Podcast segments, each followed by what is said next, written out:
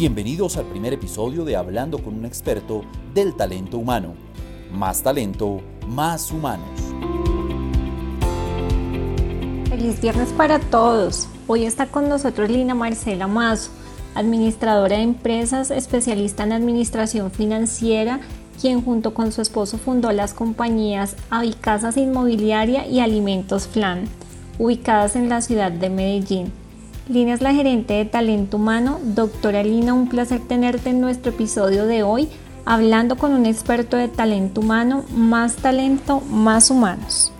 Buenos días, Joana, equipo de trabajo.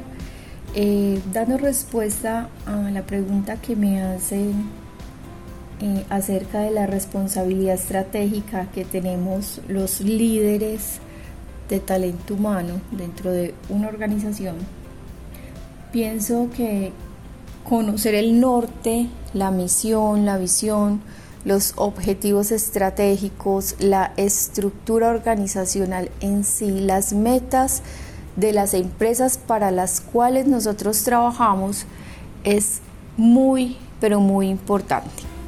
Lina, muy valioso tu aporte. Escuchamos estos conceptos todo el tiempo. ¿Cómo los asociamos a la labor de una compañía y por qué son tan importantes? ¿Por qué? Porque el recurso o el talento humano eh, que nosotros administramos o suministramos para una labor cualquiera debe ser o debe estar alineado con estos objetivos y con esta misión que tiene la organización. Y no solo es que eh, la persona esté o, alineada al objetivo de la organización, sino que la organización también se pueda adaptar a un proyecto de vida de un ser humano que va a prestar un servicio y va a prestar conocimientos dentro de esta organización. ¿Por qué? Porque como sistema y como empresa eh, debe ser un gana-gana para, para ambos. Entonces nuestra labor no debe ser enfocada solo en suministrar una persona para que haga una labor específica o cumpla una tarea específica, sino es suministrar conocimientos, suministrar unas competencias, suministrar unas habilidades que aportan al crecimiento de ambos, tanto eh, trabajador como empresa.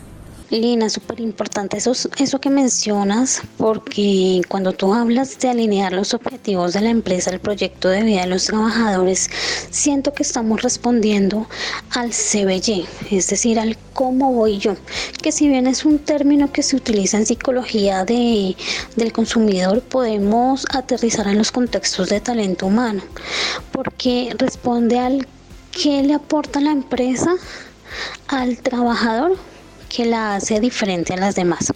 Pero entonces también me surge otra pregunta y es qué enfoque debe tener la estrategia de un líder de talento humano.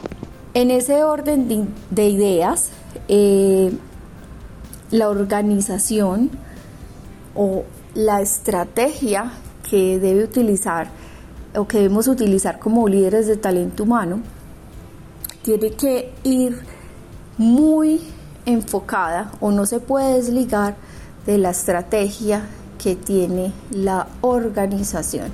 Debemos conocer a plenitud desde la captación del personal, eh, eh, desde el, proceso de selección, a quién contratamos, por qué lo contratamos, si va a poder eh, ejercer una labor específica, si se va a poder entender con los compañeros.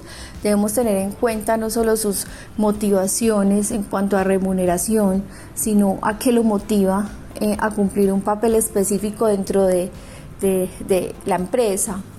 Eh, en qué forma puede aportar no solo conocimiento y que la empresa también pueda aportar conocimiento para que sean relaciones duraderas. En resumidas cuentas, eh, nosotros como líderes eh, somos tejedores de relaciones dentro de una estructura organizacional. Bueno, primero que todo agradecer pues por esas apreciaciones tan valiosas que nos hace nuestra entrevistada eh, en relación, llamar la atención en relación con la visión de líderes de talento humano como tejedores de relaciones, es muy importante. Eh, al escuchar esta intervención pues nos, me hace, nos hace pensar que sobre el líder de talento humano eh, no solamente recae la responsabilidad legal que le asiste, sino también una responsabilidad de fortalecer esa relación de manera intangible entre el empleado y el empleador y que pues además no es nada fácil fortalecer dicha, dicha relación. Pero aquí sí quisiera profundizar un poco más con nuestra entrevistada acerca de cómo se armonizaría o se articularía la, la, misionalidad o la misión de la organización y la calidad del talento humano.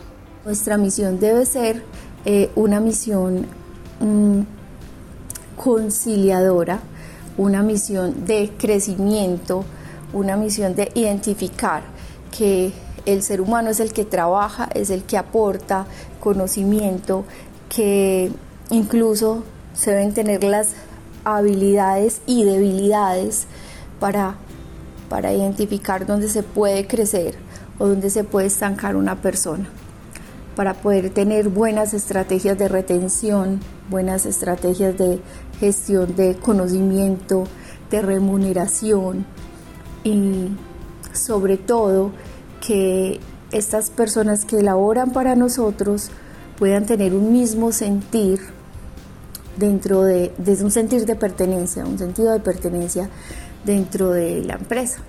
Esto último que mencionas es clave. Estrategias de retención, de remuneración. Las personas trabajan más motivadas y comprometidas cuando la empresa tiene una estructura definida. La gente es más feliz. Lina, muchísimas gracias por tu aporte y por enseñarnos más del talento humano. Gracias por escuchar nuestro podcast. Nos vemos en un próximo episodio.